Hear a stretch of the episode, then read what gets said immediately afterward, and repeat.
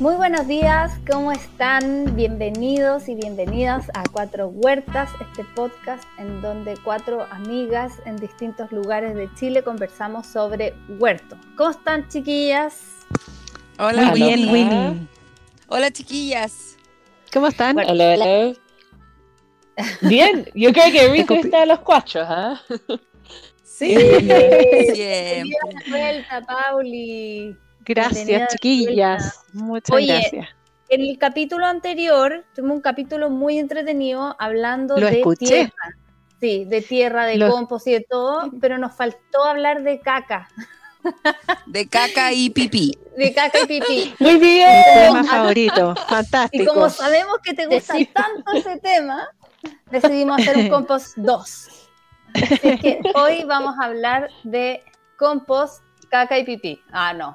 Pero vamos a hablar, vamos a hablar de compost y de todo lo que, todo, all things compost. Así es que mm, bienvenidas eh, al tema de hoy y partamos al tiro. Yo quiero hacerles una pregunta, ¿ya?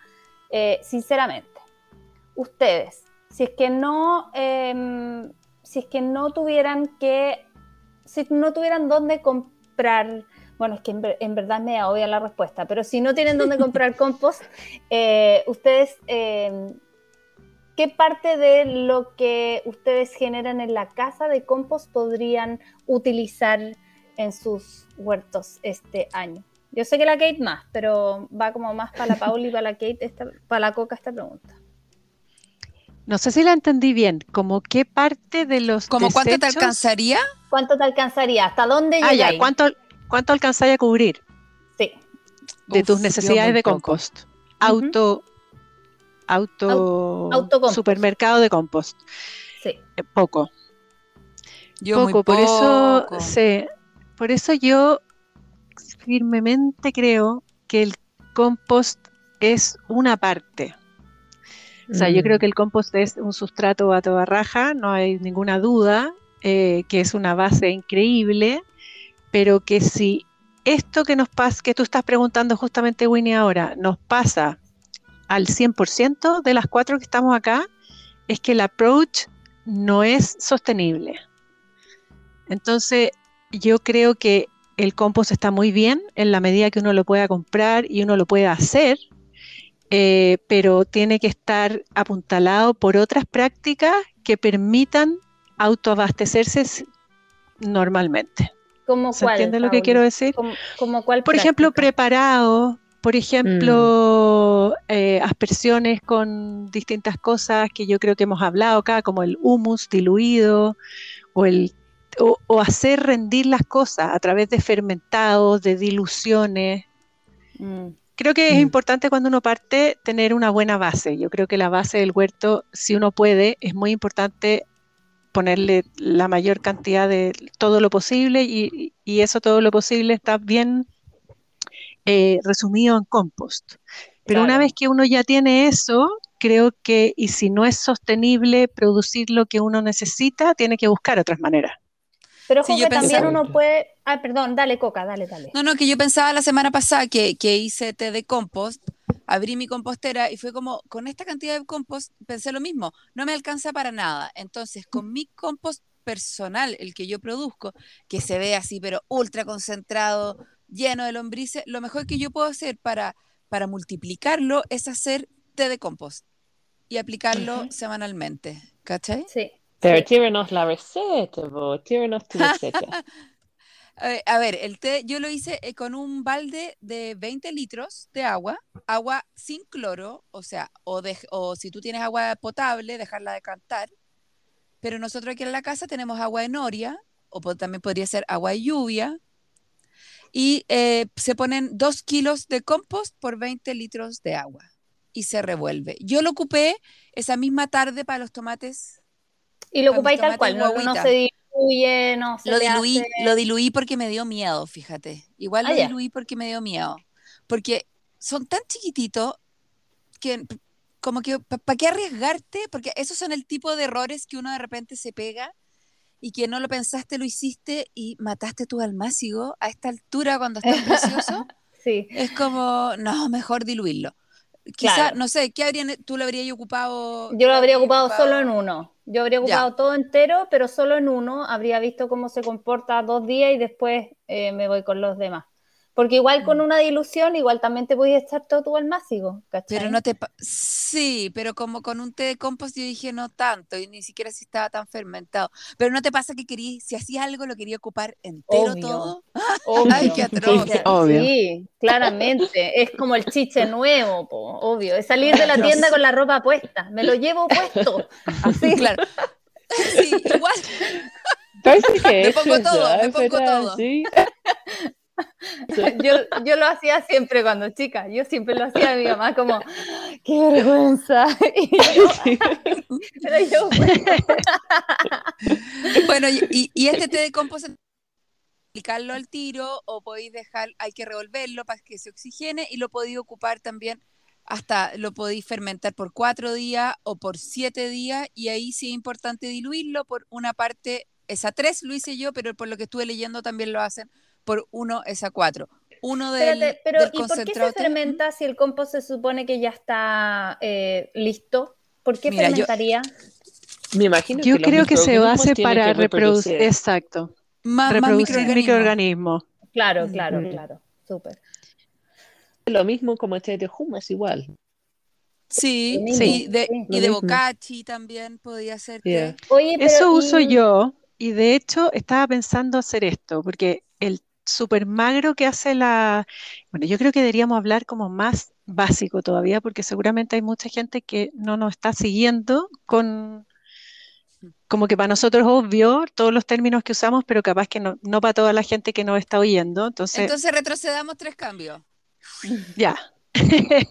No, pero yo creo que tu explicación de compost estuvo súper buena. Además, subiste las historias a, a, a nuestra página de Instagram de Cuatro Huertas y yo creo que quedó súper claro. O sea, en el fondo lo que estamos tratando de hacer es, por un lado, alimentar plantas y para alimentar plantas es súper buena estrategia hacerlo a través de los microorganismos de suelo. Entonces, lo que uno trata de hacer es reproducir microorganismos para tener hartos y variados y alimentar esos organismos, microorganismos. Y para eso se necesitan eh, materia orgánica, para eso se usa también, eh, por eso se usa muchas veces en los fermentos un poco de azúcar, que O también le gusta papa, mucho a los microorganismos, una papa eh, una cocida, papa, exacto, almidones y, Y- azúcar. exactamente. Mm. Y yo iba a hablar de todos estos inventos que uno hace para poder como ser sostenible y autoabastecerse, que a mí me gusta mucho usar el té de humus, a mí eso me lo enseñó la, la Javi Carrión, que hizo el curso con la Elaine, con la Elaine Ingham de, de suelo, que es como el super curso de suelo, y, y así como resumen, ella me dijo, mira, así como resumen, porque millones de información, agarra el humus de tus lombrices y dilúyelo al ojo, como que, que, que pueda pasar por la, por la, la bomba. Y a eso yo le echo todo lo que se me ocurre que pueda servir. Por ejemplo, le echo masa Sí. madre, le echo kombucha, le echo leche desde que la Coca me dijo que leche era bueno para el virus mosaico, le echo leche en polvo al preparado, le echo si tengo como alguna infusión de algo, se la echo. Y así, como que voy inventando. Por ejemplo, este año quiero probar, eh, tengo un poco de compost que lo voy a repartir por todas partes, pero además como para reforzar, quiero ponerle a, los, a las plantas de tomate un huevo cada una. Eso lo vi no sé Mm. Muy dónde y me tincó. Uh, yo necesitaría, pero sí. Yo sigo, yo Claro. sigo a una, la cartuja yo entera. sigo a alguien que lo hace y, y, y después también eh, sigo a otra persona que acaba de decir que es un mito y demostró por qué. Yo puse muy poca atención, así que no les puedo explicar ninguna de las dos partes, Ah, pero está Pero- una parte y la- está la otra. Este, siempre hay eso, siempre hay ¿entera un lado y otro. Claro, un huevo entero o cáscara. Yo he visto usar las dos cosas, entero, Ah, entero yo- y entero quebrado. O sea, entero Mira. con la yema afuera.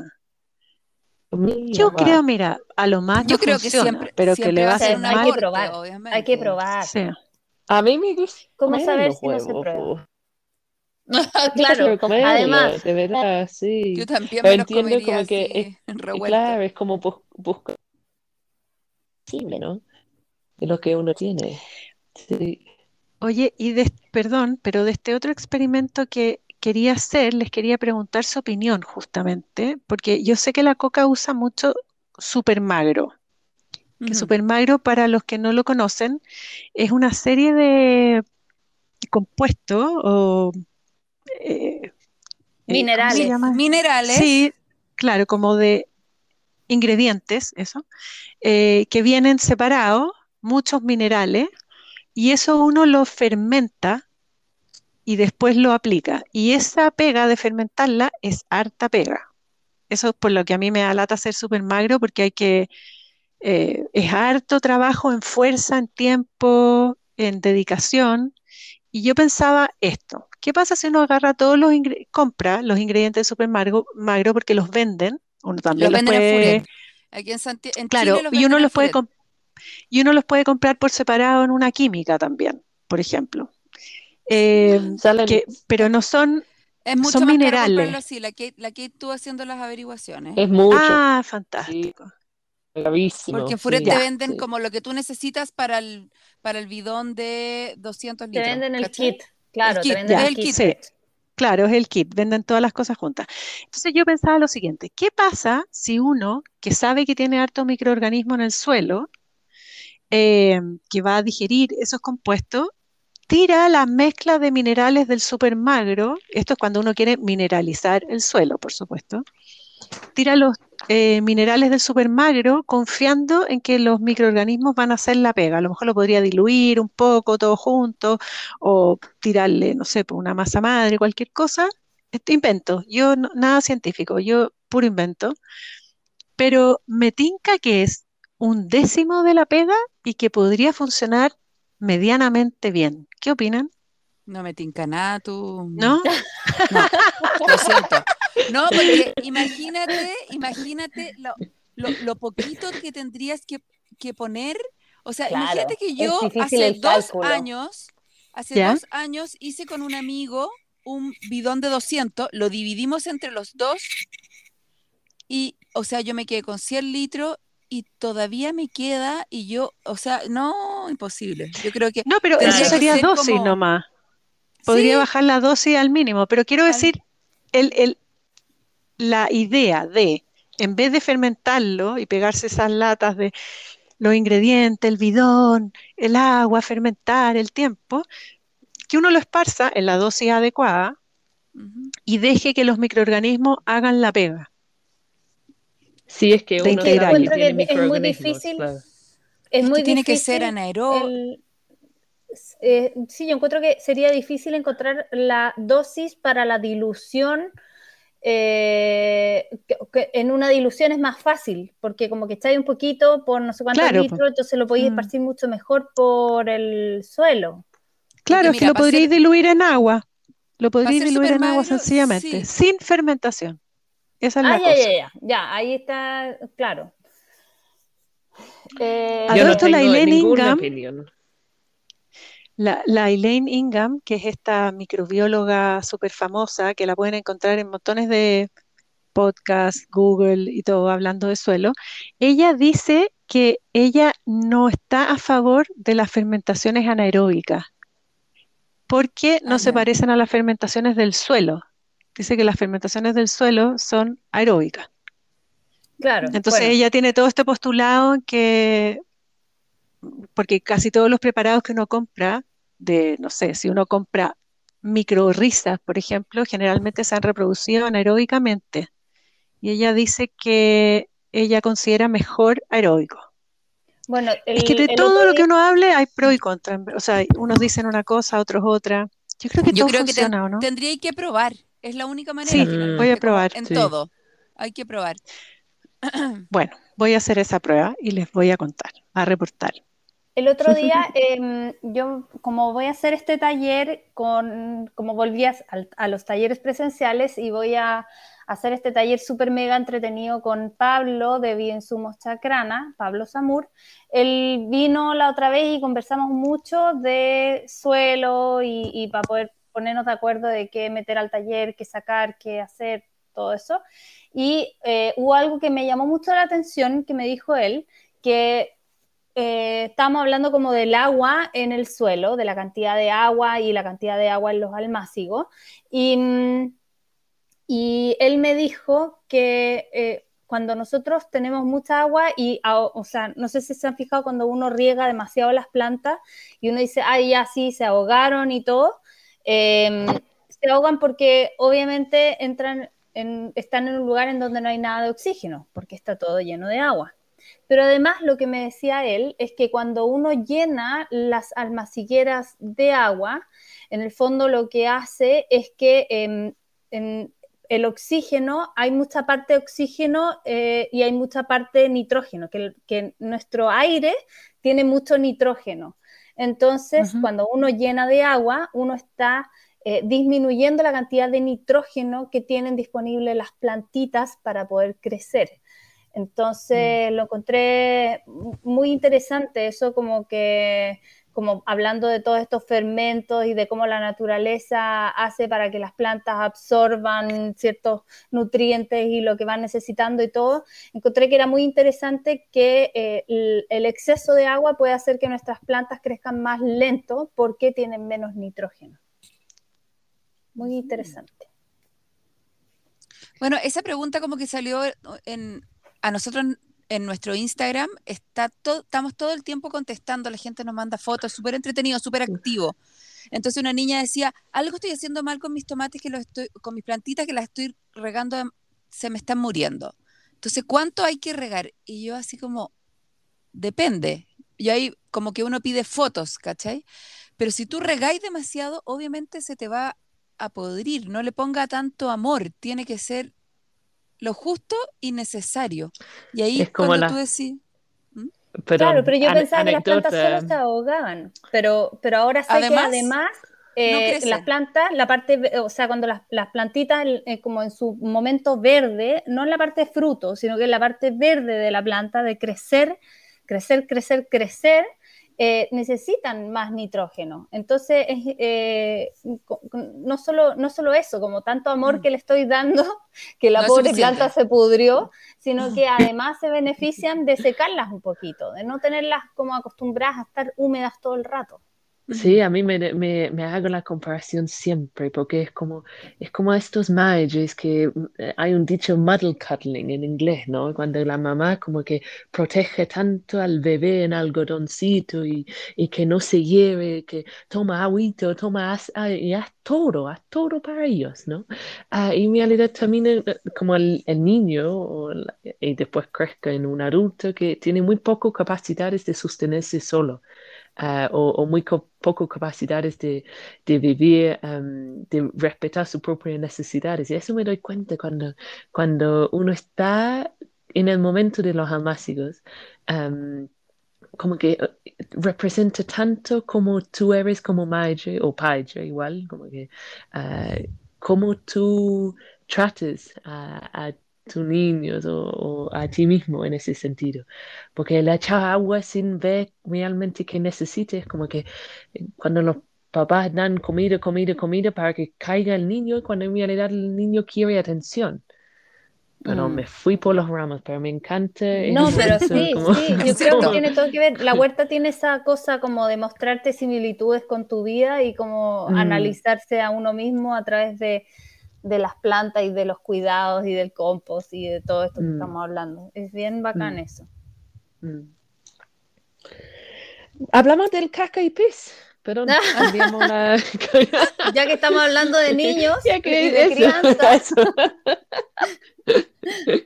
y ahora que la Paula está acá, ¿no? Eh, creo que me siento más acompañado.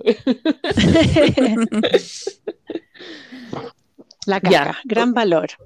Yo el otro día les, mostré a ustedes en el chat la foto del perro de mi hermana, que tiene un perro caballo, un gran danés, que, o sea, yo creo que es el gigante. gran danés más grande que he visto en mi vida. El gran danés más grande.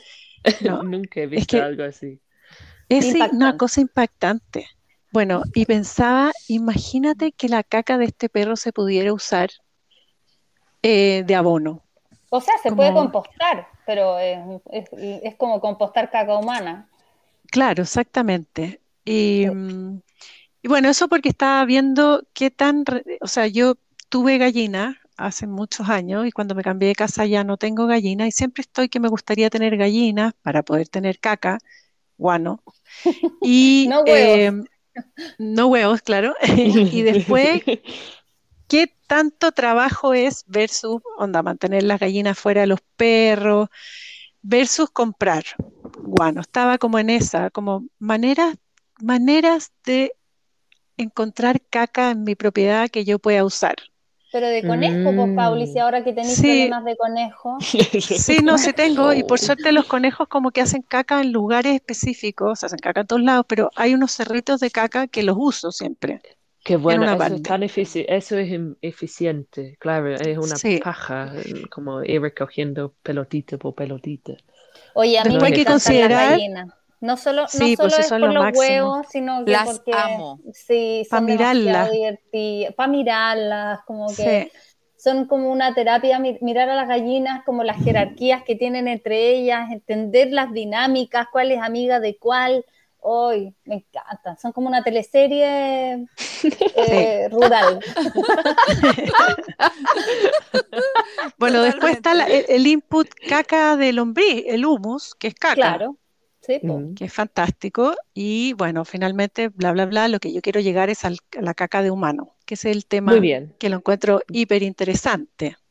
Entonces yo la caca de humano eh, me interioricé más porque mi hermano, que es como el adelantado para su época siempre, mi hermano chico, eh, hace mil años él decidió tener un Baño bueno, seco. baños secos, que yo también los conozco por Casa del Manzano, que ellos tienen baños secos, porque en verdad si uno piensa, ¿cómo uno va a usar lo más preciado que tiene, que es el agua limpia, para llevarse la caca? Es que es increíble. Sí. O sea, entonces Yo- mi hermano compró un, un water de, así pro para hacer compost con unos cajones especiales. También ha tenido de los otros, de los más rurales, de los que uno puede hacer en su casa. Eh, pero hablemos de ese tema porque es un tema muy Mm. tabú. Es un tema que la gente en general sabe poco, es un, gema- un tema que ha estado súper ligado a la agricultura de toda la vida de los humanos y que a- Mm. es, ma- es ahora más tabú que nunca. Em, ¿les tengo que hablar de eso? Yo, sí, es como yo, yo decidí, vamos a ser directo, yo decidí no utilizar el water como convencional cuando yo necesito hacer pis. Yo, yo creo que por años ahora, porque lo encuentro tan estúpido, tan, tan, tan estúpido, en este clima donde de verdad el agua se nota, y tú, tú decides plantas, hortalizas o uno. Porque nosotros Claro. tenemos un estanque de agua potable, bueno, lo llamamos agua potable, donde lo filtramos. Y lo que sobra, nosotros recibimos agua, bueno, vamos a ver qué sucede este año. ¿eh? Vamos a ver si hay algún, el tornero está escuchando este podcast, ¿no?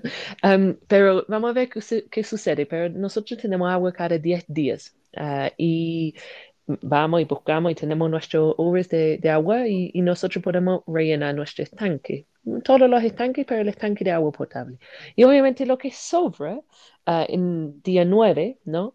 Ah, utilizamos para las plantas. Entonces, se nota cuando hay ah, más conciencia acerca de que hemos utilizado el agua durante los 10 días, los 8 o 9 días, nos sobra esto, ¿no? Entonces, yo decidí no utilizo más el baño para hacer pis. Entonces, yo tengo mi jarro y, bueno, si no estoy en, si estoy lejos de mi casa, uno La naturaleza, campo, ¿no? Es como claro. está, uno está en el campo. Pero el Pepe, em, compañero de la fundación, empezó a investigar cómo, cómo, cómo uno puede utilizar eh, el, el pis humano em, anaeróbicamente, como dejándolo para que no toque el aire. Y entonces él inventó un sistema, un bidón, con un, eh, un embudo y una llavecita que permite que eh, uno puede ir recolectando su pez durante mucho tiempo, o durante el tiempo que uno llena el bidón, eh, cierra la, cierra la llave cada vez que, hacer pis para que quede sin aire y utilizar eso mismo en ah, el suelo y El los compost. utilizas. Y él sí, Ah, bueno, ¿directo a la hortaliza o, en, o el Sí. compost? Directo, directo al suelo, no en el compost. Igual se mira. puede echar en el compost, ¿no? Yo, Oye, am, Kate, ¿y, y por qué es importante que sea anaeróbico? Mira, eh, por el tema del olor ah, y la algo Ah. de la fermentación, tendríamos que, voy a preguntar y después lo, lo pongo, pero había una, igual como que él tenía, hay mm, obviamente muchas personas que dif- dicen diferentes cosas, ¿no? Que uno se quema, ya, como se quema, am, bla, bla, bla. Pero él decía como era importante que no se, ah, que no producía este olor, ¿no? Y yo me doy cuenta que yo nunca, yo no tenía este bidón, yo tenía mi fuentecito, ¿no? Am, y en los días de verano, obviamente empezaba a oler mm, mal, pues. Entonces en ese momento iba y lo, lo metía, lo diluí, dilu, dilu- ¿cómo es? Diluía. Diluía am, antes de echar a los árboles, ¿no? Porque yo tengo, mi, mi huerta es más lejos de mi casa, no es como, no es más lejos, pero yo creo que es como media hectárea hacia allá. Entonces no quiero llevar el bidón con agua, como un fuentecito con agua, cada, con pis, perdón, cada vez que, que voy. Entonces lo echo en los árboles que tengo cerca. Y con eso lo diluyo y me doy cuenta que es, pero hermoso, de verdad, durante los años. ah, eso ha sido fantástico, pero yo tampoco quiero ah, tratar de dilu- diluirlo. Ah, entonces me gustó lo que decía, el, como lo que estaba investigando el Pepe y quiero buscar más, am, porque que nosotros podríamos ir recogiendo, am, nosotros creamos nuestro propio fertilizante, ¿entiendes? Cada, cada día estamos creando nuestro propio fertilizante, Claro, entonces de verdad me exactamente. enloquece, me, enloque, me, me, me cruzan los cables que nosotros tenemos que buscar más allá, ah, como buscar más allá para los fertilizantes cuando, ah, bueno, si uno está haciéndolo en, obviamente si uno ah, tiene que ver cuánto huerta uno tiene cuánto uno puede producir, bla, bla, bla, pero que nosotros mismos creamos nuestro fertilizante y lo encuentro increíble. Entonces, am, estamos viendo con el Pepe como de juntando estos bidones y ir poniéndolo en el suelo. Yo quiero meterlo en el suelo en la preparación de, de primavera, ah, Sí, por yo lo lo menos había en la huerta. escuchado mucho como con, con el, con el compost, echarle pipí al compost para poder hacer un mejor compost, eh, para poder acelerarlo y para,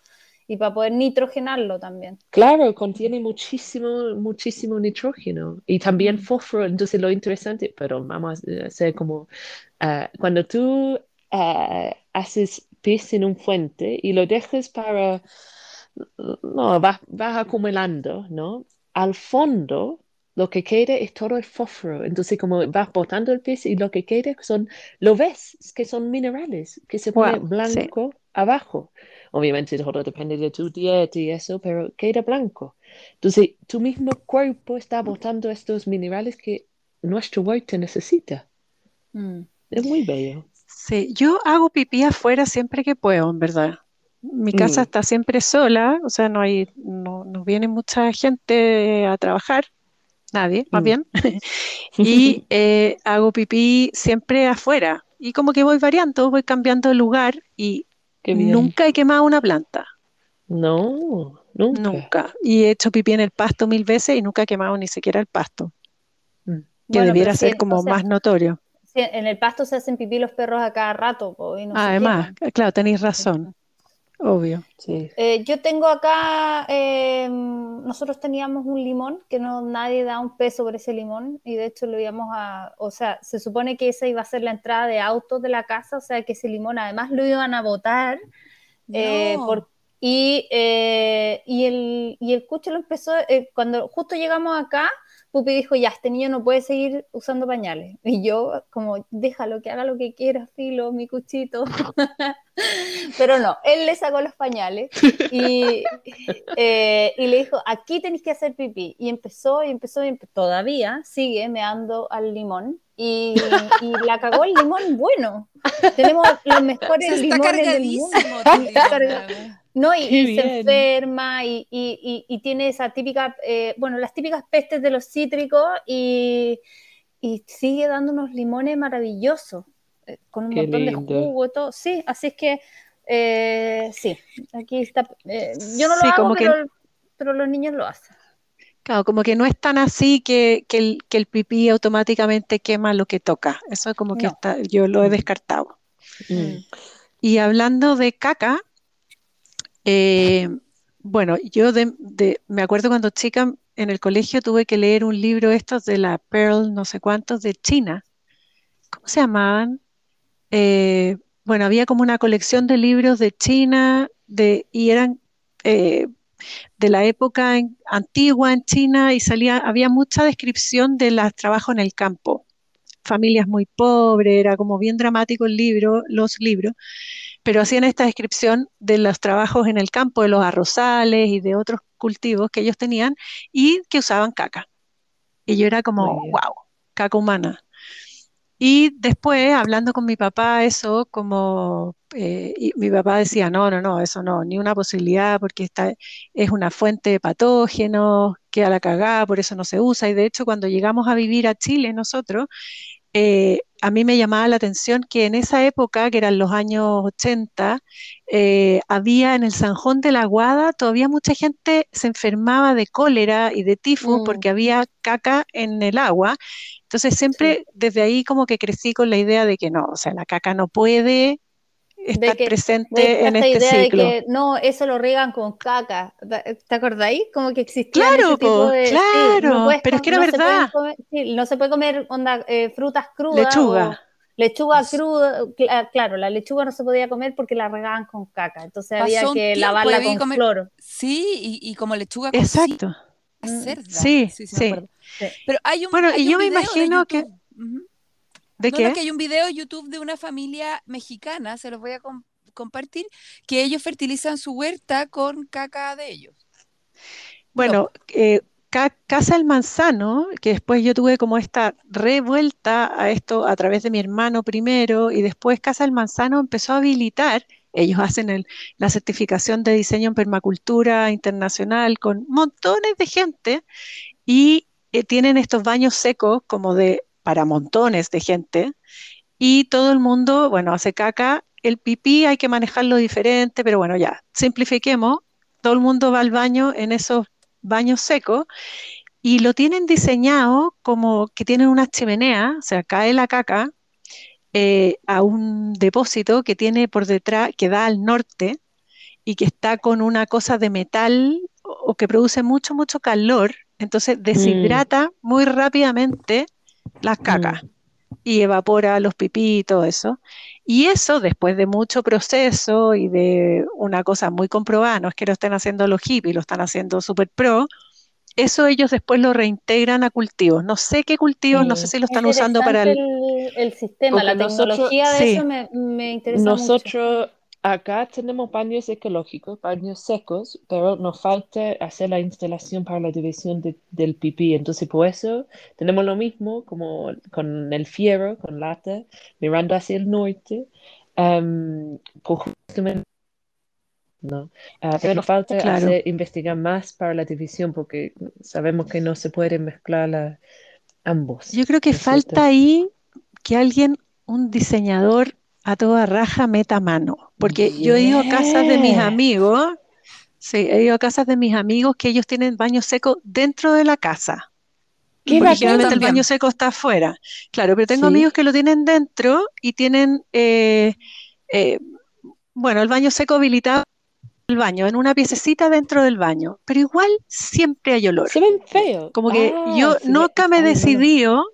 Hay unos que se ven bacán, porque hay unas tecnologías en Estados Unidos que si queréis importar un baño seco eh, que parezca baño moderno, hay. Y hay unos que tienen incluso eh, como motorcitos que te calientan y que hacen cosas, pero ahí yo creo que ya pierde un poco como el, eh, el- eh, como, el- eh, no sé, el- La- la la idea es simplificar, simplificar, Claro. eh, y nos vamos a poner motores de no sé qué, no sé, no me hace sentido. Pero eh, siempre me ha pasado, todavía no descubro un baño seco y tengo como un poco de obsesión, o sea, cada vez que sé que hay uno voy y nunca he encontrado uno que Te salve amo. te de amo, olor. Oye, pero yo, Bueno. al que yo he ido, al que yo he ido seco, que es de un amigo aquí de, de Codegua, que era como ya, para los hombres tenía como la típica cosita como para hacer pipí, y para sentarse tenía como dos divisiones, como que se iba como más para la parte de atrás, que se iría como la caquita, y pa- cuando las mujeres nos sentamos, como que el pipí siempre se va como para adelante, ¿o ¿no? Esa que- parte yo la encuentro, Ese. es, esa es la parte que encuentro todavía que no, que me da asco funciona bien, baño seco. No funciona bien, porque, a El ver, para problema explicarle a la gente, Hay que chuntar claro, bien.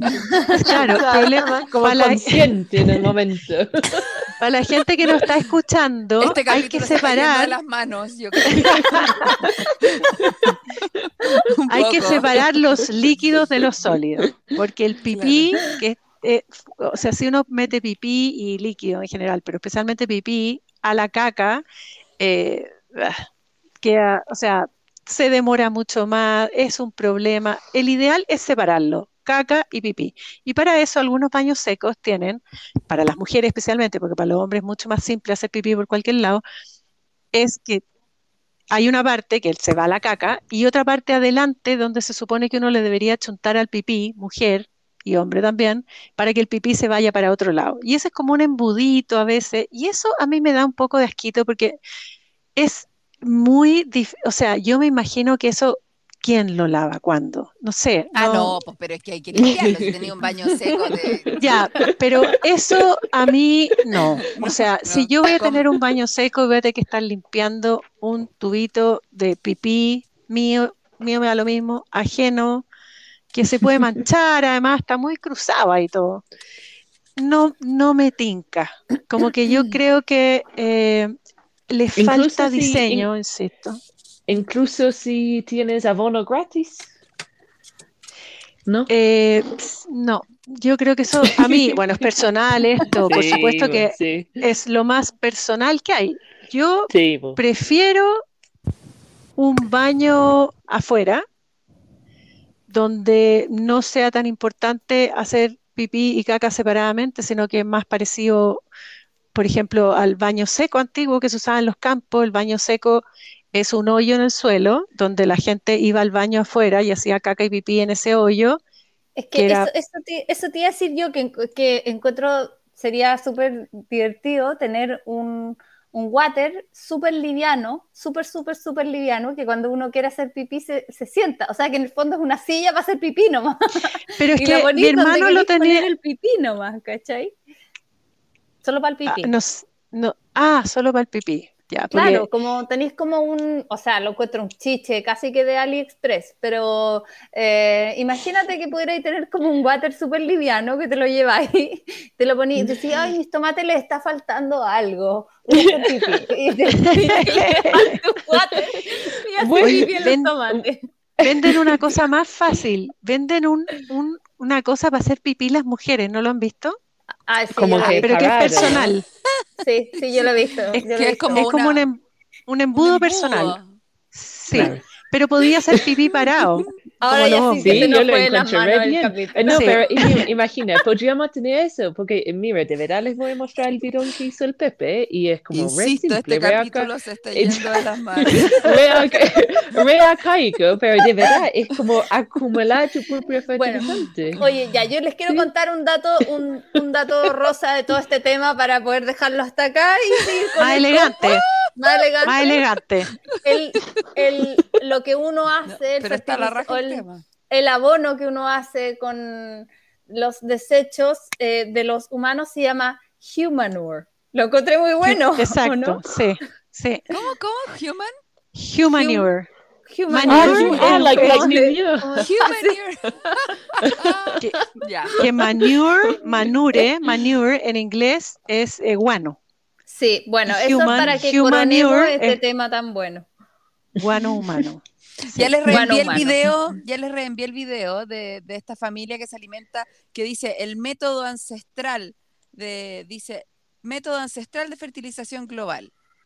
Así que para que vean ahí cómo Bueno, fertilizar y- con O sea, a mí me gustaría, si no vamos a hablar más de esto y nos vamos a No, sigamos hablando. como- ya, como que quede muy claro el, el- la importancia que tiene el uso del humanure, del guano humano, en la agricultura que ha tenido por siempre y que en Mm. verdad no funciona cuando hay un desbalance o cuando se hace mal, cuando la gente lo hace descuidadamente o no tiene idea cómo hacerlo, pero que si uno lo hace bien, es totalmente sano y inocuo y Claro, así imagina, se... claro, imagina como incluso unos 100 años, no sé, en unos 60 años atrás, ah, no, no tuvimos acceso a todo esto, a, a, a todas estas cosas que tenemos acceso ahora. Las personas Claro, de verdad vivían completamente de otra manera. Yeah, vivían, vivían de otra manera y no, como pensando en, en términos de los recursos, de verdad las Ah, personas vivían con lo que tenían. Sí. Claro. Sí, igual como obviamente hay, hay todos los beneficios de esto, pero a veces yo siento que nos vamos por los, los, los ramos, como los ramos, ¿no? ¿Es un dicho? ¿Ramas? Las ramas. ramos. Ramas, ramas, no ramos. Ramo, ramas, em, como y olvidando lo que tenemos accesible acá. Que yo creo que lo importante acá y el tema que era de partida es que es que es verdad, o sea, eh, estamos agotando un recurso precias- preciosísimo, preciado, eh, y, y no estamos cagando en ese recurso, que es el agua. que es el agua. Mm, Claro. O sea, eso. si finalmente Sí, estamos ensuciando y estamos contaminando nuestra agua, nuestra preciada agua, eh, cuando realmente podríamos estar creando abono para nuestros jardines. Claro, y es loco como Exactamente. que de verdad cuando el agua sale de la llave nomás, cuesta tanto comprender esto y tengo harto como paciencia y compasión con eso, porque no me pasaba antes de venir en- acá en, en este sector en el Valle del Elqui, porque em, uno, uno ve de verdad, si, si se acaba el agua, se acaba el agua, como que Claro. si, si te dejaste la llave abierta, cagaste, ¿me entiendes? No hay agua para ni tomar ni nada. Yo creo Entonces, que debiera ser, saber- pero prioridad de políticas estatales y prioridad de diseño en el mundo, diseñar una manera de, si no vas a usar la caca, ok, deshacerte de la caca de una manera que no implique agua. O sea, eso debería Claro. ser prioridad Sí, unicísimo. Sí, a mí me encantaría implementar el sistema TOA, el que es con, con lombrices. Eh, ¿Cuál es el eso-? El- Sí, ese tengo un amigo, fíjate, o sea, en verdad es un amigo, mi pololo, que está haciendo un, em- tiene un emprendimiento de esto. Voy a averiguar más y lo voy a poner en la página. Él Dile que procesa yo quiero caca, ser tu influencer, por favor. ya. Dile. Él procesa caca, ya. Le voy a decir, va a estar feliz. Y La lo caca de la procesa, Winnie. La Winnie Lo procesa- caca. exacto. Lo procesa con lombrices, si no me equivoco, o microorganismos, pero creo que son lombrices, y entrega eh, abono. Que por lo demás es algo, o sea, está, eso está muy bien hecho y voy a averiguarles, como les digo, y lo voy a poner de todas maneras en la Sí, página, el- pero El verdad, es- está premiadísimo en, en- mira, no sé bien cómo funciona, cómo es el, cómo es el sistema, pero hay como una cámara donde llega como el, eh, o sea, se, se cosecha humus finalmente. Eh, se- Mm. Funciona con un diseño especial y con lombrices y finalmente tú cosechas humus de lombriz que está hecho a partir de, eh, de, de caca humana. Exactamente. Y Y él- añadir que nuestros bosques chilenos, o sea, bosques, perdón, perdón, plantaciones, no quise decir bosque, por favor, que Dios me perdone. Las plantaciones de forestales que tenemos en Chile, lo, lo que usan, que se llaman lodos para fermentar, es caca. Eso nomás, quería hacer un paréntesis. Sí. Sigan nomás. No, y además, espérate, y para eh, eh, también agregar a cosas que también se pueden generar a partir de esto, está el biogás, que también Ah, es Exacto. increíble. claro. O sea, Oh, porque el igual balón- no sé ustedes, pero el balón de gas pero subió como está caro, sí. Carísimo. Entonces, Está imagínate lo increíble que sería tener una casa funcional en donde, eh, en donde con la caca se puede hacer biogás o también se puede hacer eh, abono, o sea, como que todo sin Sí. contaminar el agua. Wow, es Yo como que estaba viendo como varias, Dale. Perdón, dale, dale. No, que había estado viendo varias cuentas que sigo en Instagram. Hay unas hartas de europeas, de la sigo de costura, pero bueno, la cosa es que hablaban la otra vez varias cuentas de los precios de la energía en Europa que se fueron, pero no solo el gas, Oh, no solo la benzina, la electricidad, pero Mm. así a la chucha. No, y cómo estaban inventando maneras de uno usar menos y todas las como conversaciones que hay acerca de cómo crear energía que sea sostenible, pero al mismo tiempo eh, sea factible.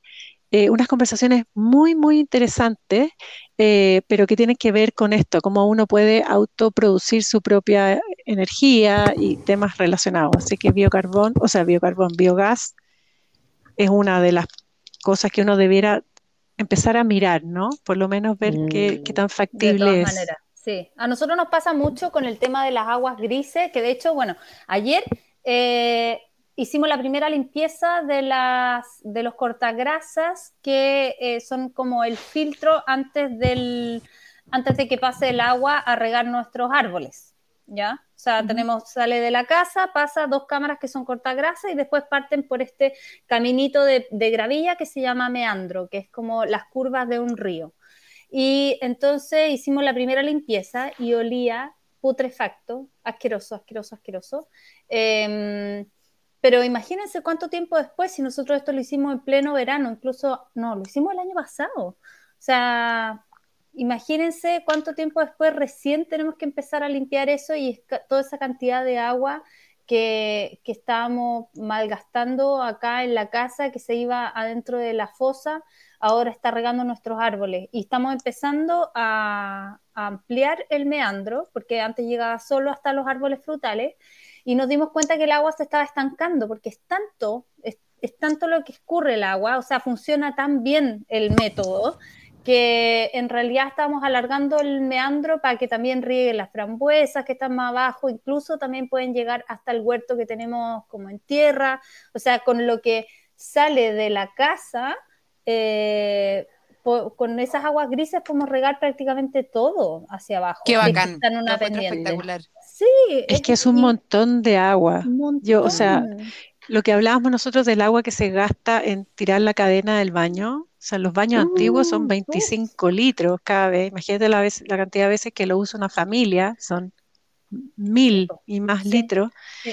Y después empiezan las aguas grises, que lo que estáis hablando tú, Winnie, que son las aguas que no son de baño, baño, sino que son las de la ducha, las de la máquina de lavar ropa. Pero eso, es- ¿cuánto te- ¿cuánta agua te gastáis? Ni siquiera en lavar la ropa, solo en lavarte las manos. Solo Sí. lavarte Sí. las manos. Son litros de agua. Sí. Yeah, lo- los, lo- los baños nuestros también van a, a específicos, pero nosotros no hicimos la instalación como, como lo que estabas haciendo tú, se van con un caño de PVC, boom, que es poco eficiente porque no va bajo, el- bajo la tierra, ¿no?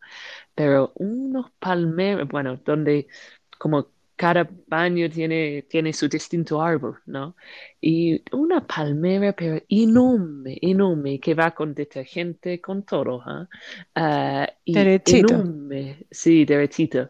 Ah, lo mismo de las duchas en, en las tunas, ah, en los muelles. Es, es, se ve como, como que les escucho y me hace recordar cuando, yo, cuando iba a Inglaterra a visitar a mis papás. Y es verdad, es como hay, bueno, allá están sufriendo como una, un, un verano que jamás lo han visto, no pueden utilizar Claro. mangueras, no pueden utilizar Mm. agua en este momento. Um, y, y es un cambio de, de conciencia que uno tiene que hacer para poder saber que mi agua es útil, ¿no? Como Sí, que pero la- verdad, como lo- lastimosamente las personas no aprenden hasta que no les toca personalmente alguna fibra. Y eso es, una Claro. eso es muy Mm. triste porque en el fondo estamos, lo hemos hablado en otros capítulos, estamos tan desconectados del sentir del, del otro que no entendemos a través de, de la empatía eh, lo importante que es el agua, por ejemplo. Claro, mi mamá tenía que venir acá. Ella vino, bueno, ha venido varias veces, pero Ah, y en ese tiempo tuvimos tan poco agua, entonces cuando para tirar la cadena del baño tuvimos que ir a buscar agua de los estanques como agua más sucia, ¿no? El agua que está conectada con todo el sistema de agua potable, entre paréntesis. entonces tenía que acarrear, como, digámoslo en el vocabulario que hemos estado hablando, cagaba en el baño y tenía que ir con un balde a buscar agua y devolver y ponerlo en, en para poder botar el su fisis, su caca, ¿no? Y, y, eso le hacía como que era una, una mujer que había vivido, no sé, 20 años de su vida, última vida bastante cómoda y bastante como uh, todo accesible. Y para ella de tener que hacer eso, se hizo un cambio en su cabeza. Entonces este año, cuando ahora que están viviendo esta cosa en, en Europa de, de, un verano feroz, ella me dijo, gracias a las enseñanzas que yo he tenido, para que yo entiendo que no me voy a quejar, no me voy a quejar, lo que tengo que hacer es adaptarme, adaptar mi jardín, mm. adaptar mi forma de ¡Ay, qué importante! Sí, sí, sí. No, lindo. Sí, yo creo que una, para ponerse práctico así, o sea, qué lindo, porque yo creo que la, la, humanidad, como que lo, que lo que ha hecho y tiene que seguir haciendo es justamente adaptarse.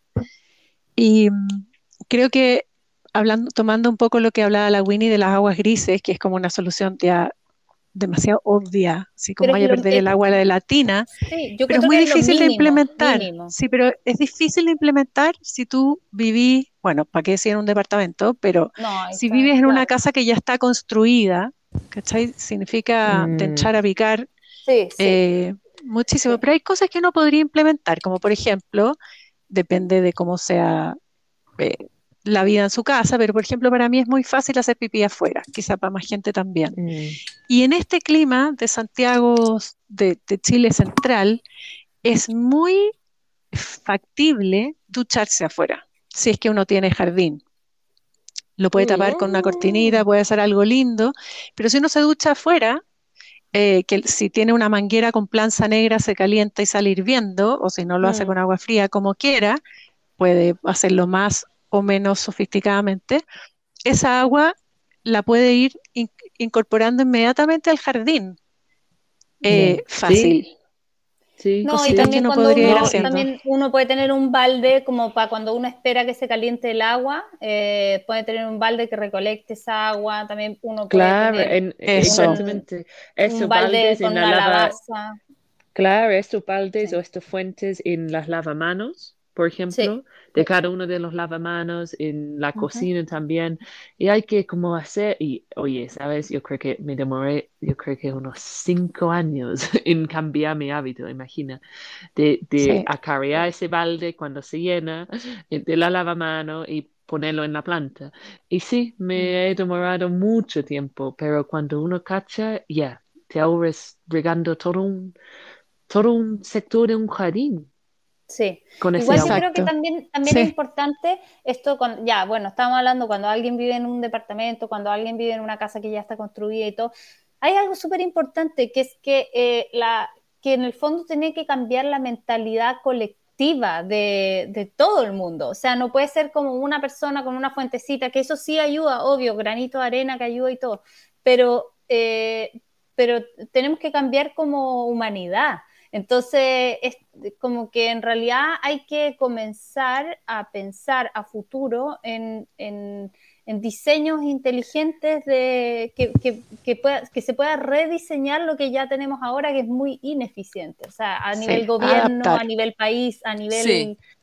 Eh, y, legislación. Legislación. Y nosotros somos los que, los que finalmente tenemos el, el o sea, yo sé que suena súper utópico y súper naif decirlo, pero nosotros somos los que tenemos el, el, poder de hacer esos cambios porque nosotros tenemos el poder como consumidores, o sea, por ejemplo, lo mismo que con los envases reciclables o no reciclables, tenemos el poder como consumidores de decirle a la marca, no voy a comprar tu producto porque eh, eh tu empaque no se recicla, o tenemos el, deber como ciudadanos de votar por gente que está preocupada por el medio ambiente. Entonces, em, ahí creo yo que sí tenemos, suenan ahí, pero creo que sí tenemos el poder de hacer ese tipo de cambios. Definitivamente. Y yo creo que esos cambios parten, no sé si siempre, pero es muy difícil que haya alguien, en general, como que la clase política, sus vocaciones vienen de otros lados mayormente, mm. pero, pero es, es difícil que haya, no es, no es lo común, que haya alguien que esté conectado con estas ideas como en la cúpula política.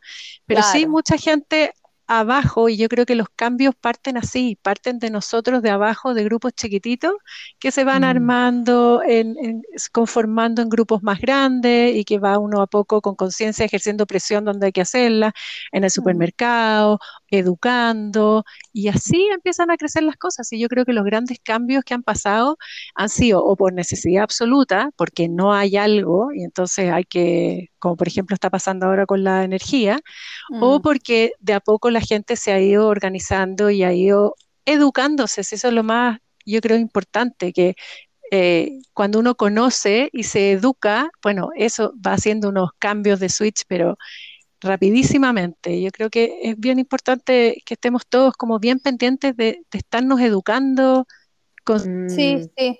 y de esa manera provocando cambios. Hay gente que reniega contra estas modas verdes, lo dijimos también en el capítulo pasado, creo. Hay gente que reniega contra las modas verdes de, las marcas, como de, colgarse de la última moda que es ser ecológico, pero yo encuentro que está bien. O sea, yo agradezco la moda verde porque por último está haciendo que marcas que a las que no les interesa ni un poco el medio ambiente tengan que cambiar por obligación, porque sus consumidores cambiaron su mentalidad. Entonces, eh, sea moda o no sea moda, agradezco que esté mm. pasando. Sí, es como cuando se puso de moda el yoga. Claro. Que, yo decía, ay, como que mucha gente decía, ay, pero qué mono, no importa, porque claro, va a pasarse dos pueblos, como decíamos antes, pero va a volver a, algo mejor de lo que mm. estábamos. Y yo creo que esto es así. Claro, yo, yo como les escucho y pienso, a mí yo soy bien a favor que uno tiene que que, que no me juzgan. que no me juzguen este lo que voy a decir. Pero es, que, es que, ¿sabes? Hay una cosa como que me gusta cuando queda la caga, que es un poco como atroz de decir eso, pero es que son momentos donde uno despierta. Entonces, como por ejemplo, si cuando, cuando has, no sé, vivido un, un, una ¿cómo se llama? Un breakup, un quiebre, un, quiebre con tu pareja, claro. termina con, con, un, con una pareja y estás ahí como, no sé, llorando en la cama o no sé, y como que caminando y caminando y dices, ah, yo tomo estas decisiones para la próxima, ¿no? Y no sé ustedes, pero esas decisiones me quedan, me, de verdad son decisiones y, y cambios enormes. Uh, y las que, son con dolor se quedan grabadas. Exactamente, entonces lo que es con dolor y lo que es con esfuerzo quedan grabados. La crisis es una oportunidad. Eso, total. Entonces, por ejemplo, como, y, y me, me, gusta como los pequeños crisis, cuando entres en el supermercado y olvidaste la mierda de bolsa plástica que lleves en el auto, ¿no? Y eso fue y existe, es, es, eso, y, y, existe como todo el hueveo de poner el alcohol gel y hacer la fila y poner la mascarilla y no vas como que, oh, chute, voy a ir al, al auto, buscar la bolsa. No, no, no, sigo haciendo las compras y termino acarreando todo en mis manos, con así como, como casi como un gitano acarreando toda la, apilando como bien eficientemente arquitectónicamente todas las cajas de leche las cosas cuadradas y asegurar que llego al auto sin vivir la vergüenza que todo se me caiga. ¿ya?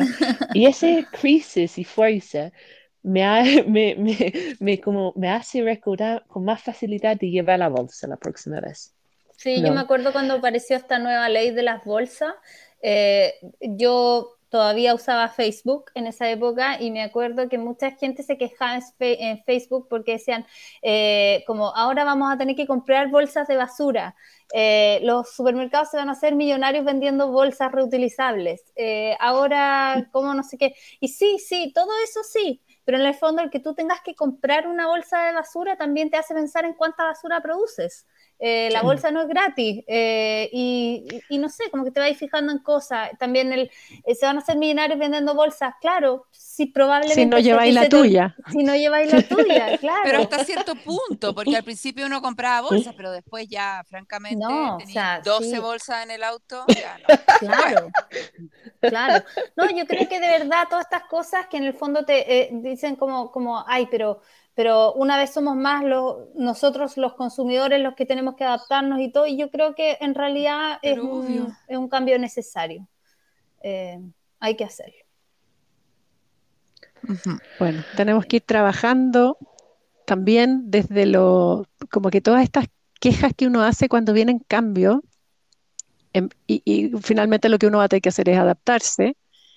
¿Qué pasa si uno lo tomara como lo que decían ahí, como crisis, oportunidad, y en vez de reclamar, uno fuera el, el que siembra la idea Yeah, bien intencionada, ¿no? Como de, claro, utilizando la creatividad. ya nos están cagando ¿no? de nuevo, no sé qué, y si uno dice, ya, a ver, ¿Cómo lo hago para que esto no sea desde arriba una imposición hacia mí, sino que cómo puedo ser yo agente de cambio y de buena onda para que esto vaya pasando a mediano plazo, a largo plazo, lo que sea, pero también es tan importante, encuentro yo, no reclamar tanto. Mm. Y- No Sí. Hay gente que reclama no por ser todo. víctima. sí. No, yo misma reclamo muchísimo. Yo misma, sí, eso. Esto. Empezaba a alegar con todas las víctimas y oiga, andaba yo en la mañana quejando de No, todo. porque uno, uno se llena de mierda. Agarráis esa postura Sí. como de empezar a Es que es muy todo contagioso. es muy negativo, hace muy mal. Chao, yo, Sí. yo lo doy vuelta, yo agradezco por lo que sí tengo. Ahí lo como que, ya, bueno, ya, esto me pasó, pero bueno, sí tengo esto otro y gracias por esto otro y como que, uy, la energía la diste vuelta. Sí, yo encuentro que es tan, es contagioso las dos cosas, la buena onda y la mala onda, que cuando uno tiene la capacidad, porque a veces no tiene, de se- tirar un poco de buena onda y empezar a hacer educación o educarse o tirar el- eh, la ideita buena onda y, o tragarse la queja cuando es posible, que a veces no es. Mm, Pucha, Mm. todo eso suma tanto. sí, Sí. sí. Sí. Así es. Hoy ya estamos Bueno, más o menos con los sí, tiempos, estamos- les cuento. Oye, parece que vamos, vamos a tener que nombrar este capítulo como compost y sustentabilidad, ¿no? Va a ser, Sí, yo creo que algo así. algo. Me encanta que Sí. Pero bueno, O- fue o la segunda parte de. ¡Oh, caca! sí. ¡Oh, qué bueno! No, caca, me gusta. así le vamos a Oye, poner. vamos, vamos, oiga, eso van a salir unas buenas fotos. Prepárense. Ay, estoy entonces, esperando, ya. estoy esperando que se nos viene. ¡Qué miedo! ¡Qué miedo el afiche de la Kate! No, Sí, qué la maravilla. portada, la portada de este va a estar increíble. Ya, bueno, vamos a dejar hasta acá el capítulo de hoy. Eh, se viene una ficha increíble. y les queremos dar las gracias siempre por escucharnos, por participar en el chat en vivo, eh, cuando, cuando estrenamos el capítulo, por, por participar con nosotros dentro del Instagram de Cuatro Huertas. eh, Sí, por la buena onda que nos mandan siempre. Sí, sí, bacán. Sí. Y em, nada, la- yo siempre que, que hago de anfitriona me gusta terminar con una invitación a que, a que compartan con nosotros qué maneras, por ejemplo, están haciendo ustedes para compostar en sus casas. Si quieren nos pueden mandar fotos eh, al Instagram y etiquetarnos con sus composteras. Si es que alguien está haciendo... eh, compost con caca humana también puede mandar fotos, ojalá Doble no. premio. doble premio Baño No, pero seco. Manden Me foto del gusta, baño ¿sabes? seco, ¿no? Sí, manden foto del bueno, baño pero seco. me, me gusta porque es como que saca la, la, los prejuicios, ¿no? Que Sí. Sí, sí, gusta. tenemos que sacar esos prejuicios y tenemos que, que empezar a diseñar con creatividad algo que no vaya a contaminar nuestra agua. Así es que harta eso, gente- muchísimas gracias, chiquillas. No, decía que hay harta gente haciendo cosas bacanes que uno ni sabe y a veces manda- empieza a mandar las fotos y uno queda como, uy, qué Claro, eso, bacán". eso, Sí, compártanlas sí. con nosotros para poder nosotros también compartirlas en el, en el Instagram de Cuatro Huertas Y aprender de todos. y aprender de todos. Eso, un beso, chiquillas. Un Nos vemos. Muchas abrazo. gracias. Besitos. Besitos. Gracias, gracias. Chao, chao. chao. Chao.